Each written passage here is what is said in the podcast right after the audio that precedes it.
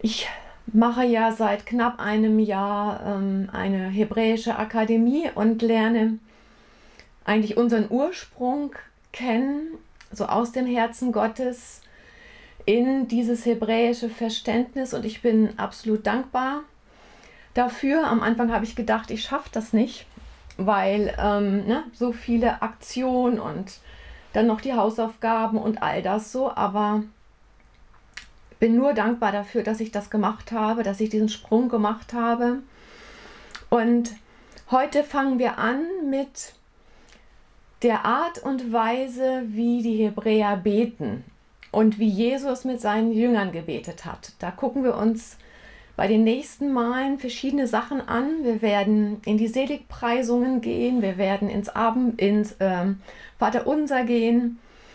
Und heute fange ich erstmal so allgemein ein bisschen damit an, weil ich das so wichtig finde, dass wir uns auch darin wiederfinden. Ne, wir lesen ja unsere deutsche Bibel und wir haben gu gute und ähm, nicht so gute und ne, Übersetzungen. Und ich finde es gut, jetzt von einem wirklich Original Hebräer zu hören, wie das eigentlich schon immer war und wie das überliefert ist.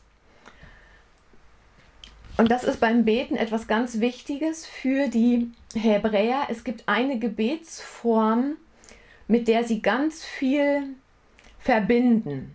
Und zwar, es ist das Heben der Hände. Ich kann euch das leider heute nicht zeigen, weil ich nur vor dem Laptop sitze und keine Kamera hier habe.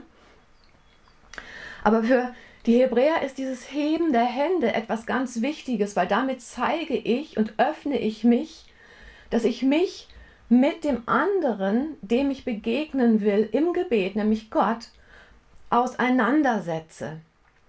Und das möchte ich tun von Angesicht zu Angesicht. Das heißt, ich erhebe mich, ich hebe meinen Kopf auf, meine Hände auf und obwohl ich meine Augen dann ja schließe, aber diese Haltung der Erwartung, diese Haltung von Angesicht zu Angesicht, Gott begegnen zu wollen. Das ist das, was in diesem, in dem Hebräer von Anfang an ja so drin ist. Gebet ist Begegnung, Gebet ist Angesicht zu Angesicht. Und wenn wir das tun, dann ist sofort das Band der, der Be Beziehung und der Verbindung da. Ja, während, ne, wenn man betet und man guckt so nach unten, ja, und ja, man ist nicht verbunden, man ist irgendwie wie abgeschaltet. Ja, und der Hebräer betet am besten stehend, ja, mit erhobenen Händen, mit erhobenem Kopf, der Haltung der Erwartung, jetzt begegne ich Gott. Und das finde ich schon mal sehr ermutigend. Und auch Jeshua hat sofort sein, den Jüngern beigebracht, sie begegnen dem Vater. Ja, diesen, diesen Vateraspekt hatten ja die Juden der damaligen Zeit vorher nicht. Das war ja das, was Jesus dann neu gebracht hat. Aber Gebet bedeutet tiefe, innige Verbundenheit mit aufgedecktem Angesicht, mit erhobenen Händen, mit Erwartungshaltung dem Vater zu begegnen. Dazu lese ich mal eine Bibelstelle aus Psalm 24. Das ist wieder aus der Passion Translation übersetzt.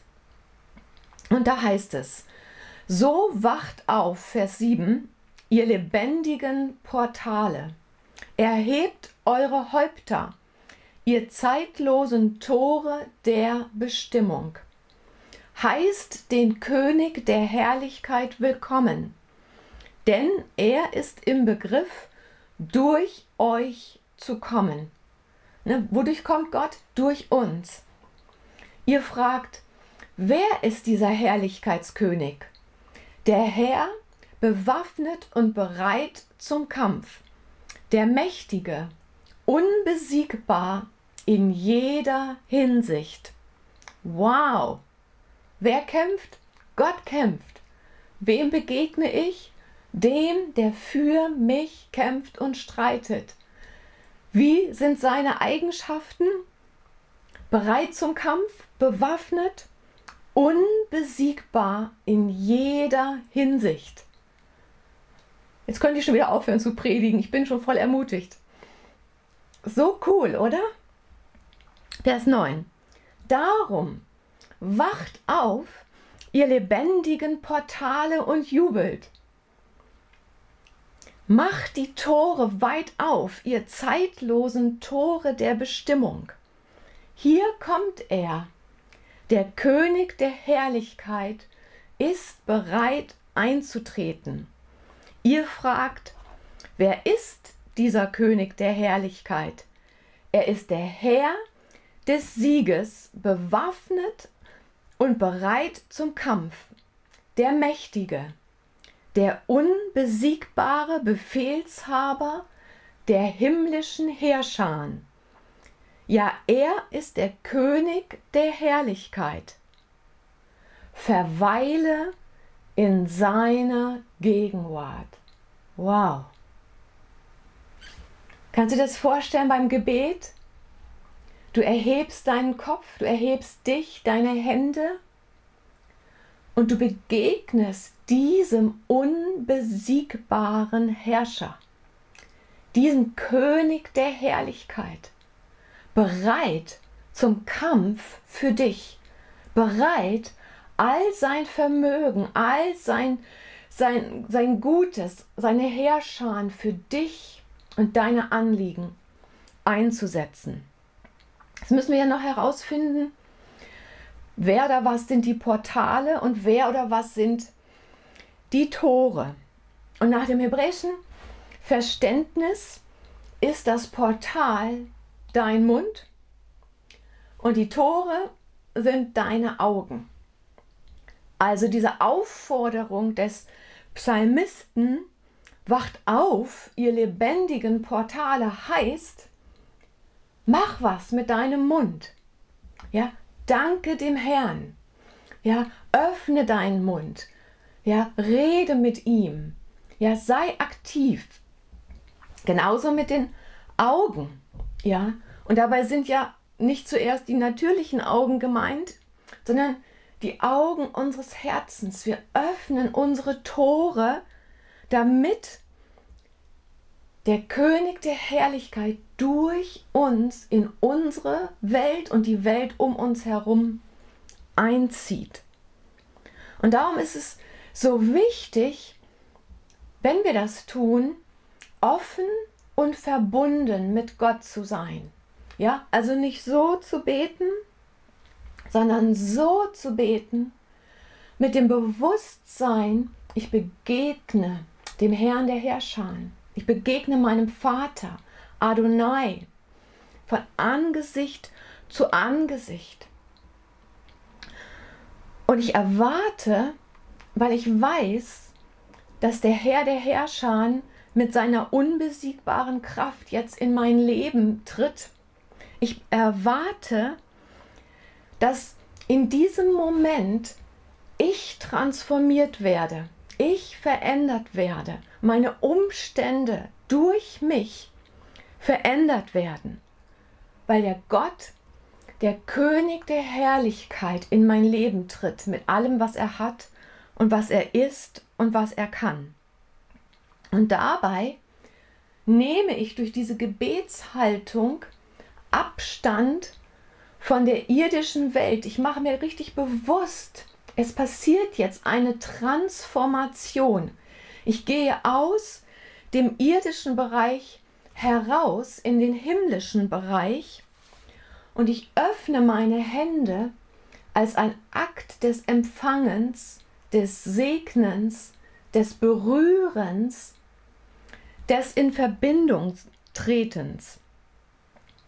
Und für die Hebräer war das ganz klar, sobald sie in Verbindung treten mit Gott, gehen sie raus aus dem irdischen Bereich rein in den himmlischen Bereich.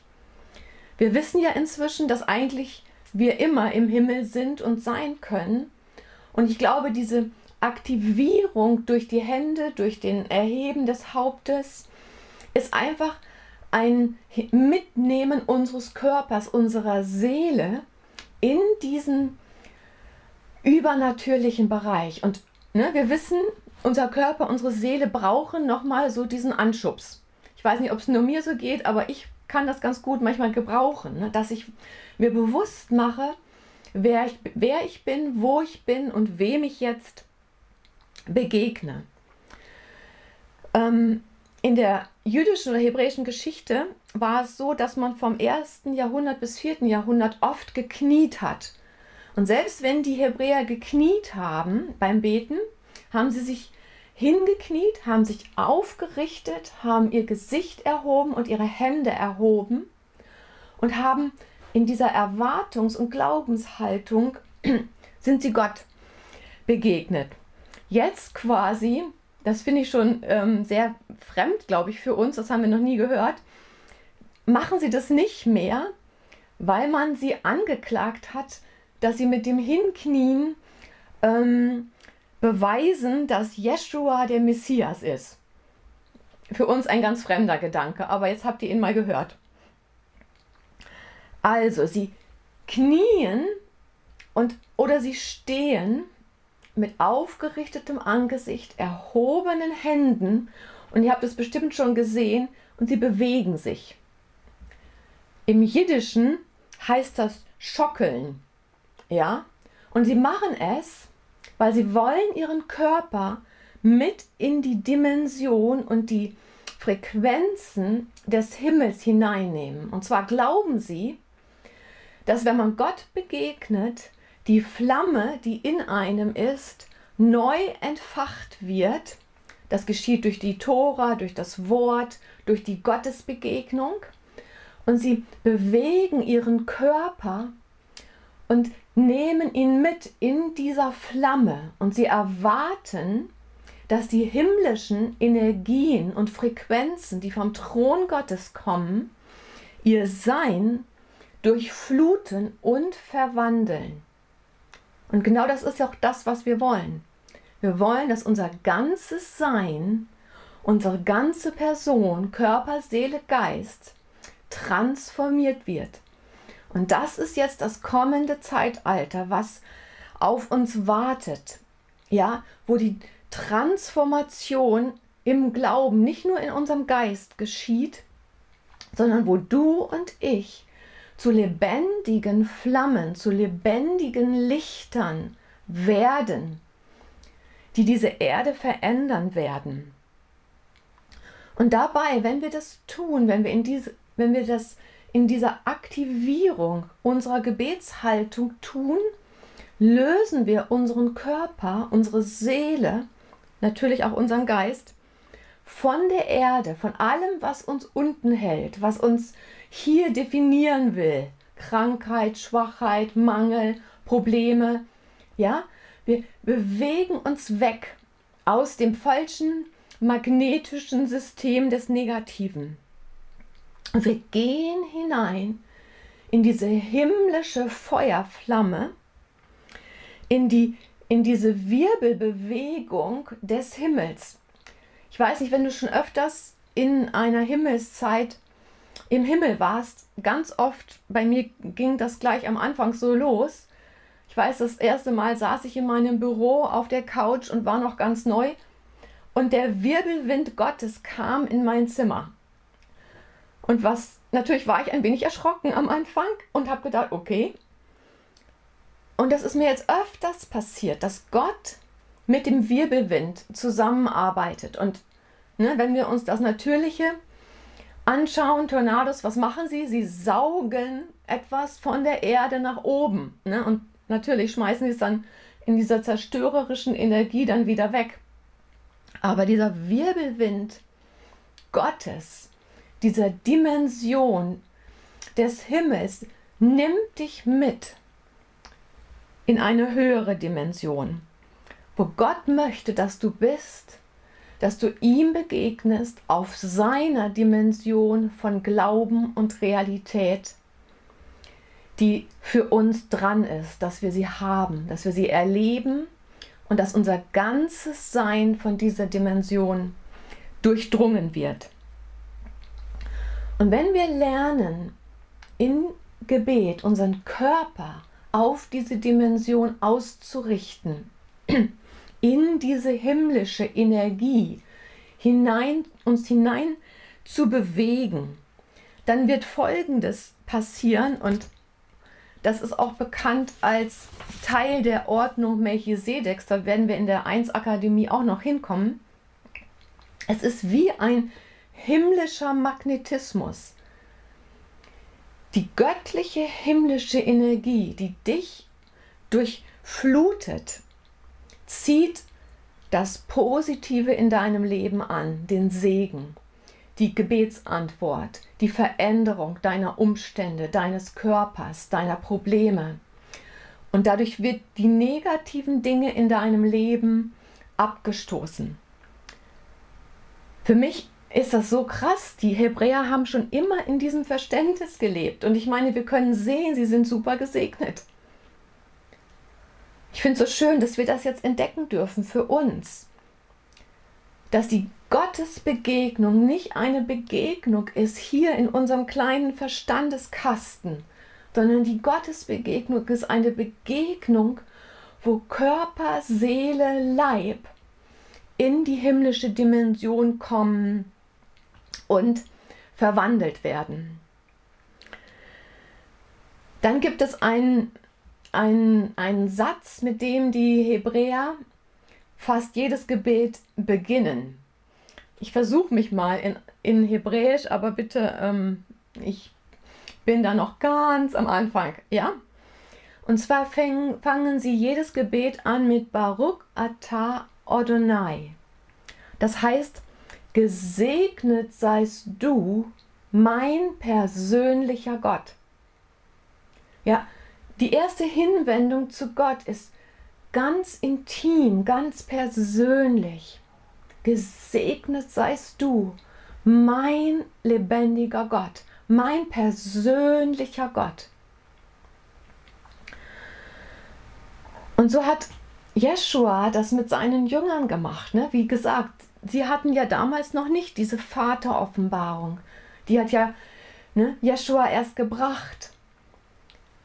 Aber das ist das, was, was Gott möchte, was wir erleben. In der Tiefe unseres Herzens berührt zu werden von der Liebe des Vaters. Jetzt gleich sofort. Egal wie es dir geht. Egal wo du momentan bist. Du, du gibst dich, begibst dich heraus aus der irdischen Dimension, du streckst deine Hände aus, du berührst den Vater, du erhebst dein Gesicht, du nimmst deinen Körper, deine Seele mit und erlaubst der himmlischen Frequenz dich zu verwandeln. Und du sagst, Baruch Ata Odonai Eloheno, das heißt unser Gott. Dann geht es weiter. Melek Haolam, das heißt gesegnet bist du, mein persönlicher Herr, unser Gott. Das ist dieses Miteinander, diesen Bogen schlagen. Und dann heißt es König des Universums. Was für eine Perspektive, ja? Da war immer gleich diese Größe, diese Unbesiegbarkeit Gottes, diese, diesen, diesen Herrn der Herrscher zu begegnen, war quasi gleich in jedem Gebet, in jeder Begegnung Gottes mit drin. Ich finde das sehr ermutigend und ja auch sehr, ja, es berührt mich. Ja, Gott ist der Gott des Universums, der König des Universums. Und er kommt in dem Moment, wo ich mein Gesicht aufrichte, meine Hände erhebe, kommt er mit allem, was er ist und hat. Ja, was haben wir vorhin gelesen in Psalm 24? Wer ist dieser Herrlichkeitskönig? Der Herr, bewaffnet und bereit zum Kampf, der Mächtige, unbesiegbar in jeder Hinsicht. Darum wacht auf, ihr lebendigen Portale, das ist unser Mund, und jubelt. Wow, wacht auf, ihr lebendigen Portale, jubelt, preist den Herrn, den König der Könige, den Herrn der Herren. Halleluja. Der, der das Universum erschaffen hat, regiert. Und in diesem simplen Gebet haben die Hebräer jedes Mal sofort diese Dimension in ihrem Leben aktiviert, sind in diese Dimension hineingegangen. Der König des Universums ist der, mit dem du heute kommunizierst und der dich so sehr liebt, dass er jetzt gerade in dem Moment, wo du dein Gesicht erhebst, deine Hände erhebst, wo du dich in diese Begegnung hineinbegibst, dass er für dich einen Ort hat, den er erschaffen hat, dir von Angesicht zu Angesicht ganz persönlich zu begegnen. Wow, sind wir nicht privilegiert, auserwählt, dass wir das leben dürfen, dass wir das haben können, gerade in dieser Zeit? Ne? Das Wort sagt ganz klar, dass die Dunkelheit auf der Erde zunimmt, aber dass das Licht der Auserwählten, derer, die die göttliche Flamme in sich immer wieder neu entfachen lassen, die den Dimension des Himmels erlauben, ihr ganzes Sein zu durchdringen, sodass die Transformation von Geist, Seele und Leib sichtbar wird für die Gesellschaft um uns herum. Ich finde das so ein Vorrecht, dass wir das leben dürfen, dass wir das lernen dürfen, dass wir da hineingehen können. Gebet ist also nicht, dass zuallererst, dass deinen Bedürfnissen begegnet wird, sondern Gebet ist zuallererst Gottes Begegnung. Dass du dich einstimmst auf das, wer du bist. Dass du einen neuen Ort betrittst. Du verlässt den Bereich des Problems, den Bereich der Niederlage, den Bereich der Bedrängnis und betrittst den Ort von Gottes Gedanken und Gottes Hilfe, wo die Energie des Himmels durch die Frequenzen, die vom Thron Gottes kommen, dich, deine Seele, deine Gefühle, deine Gedanken transformiert. Und dadurch werden zuerst wir verändert.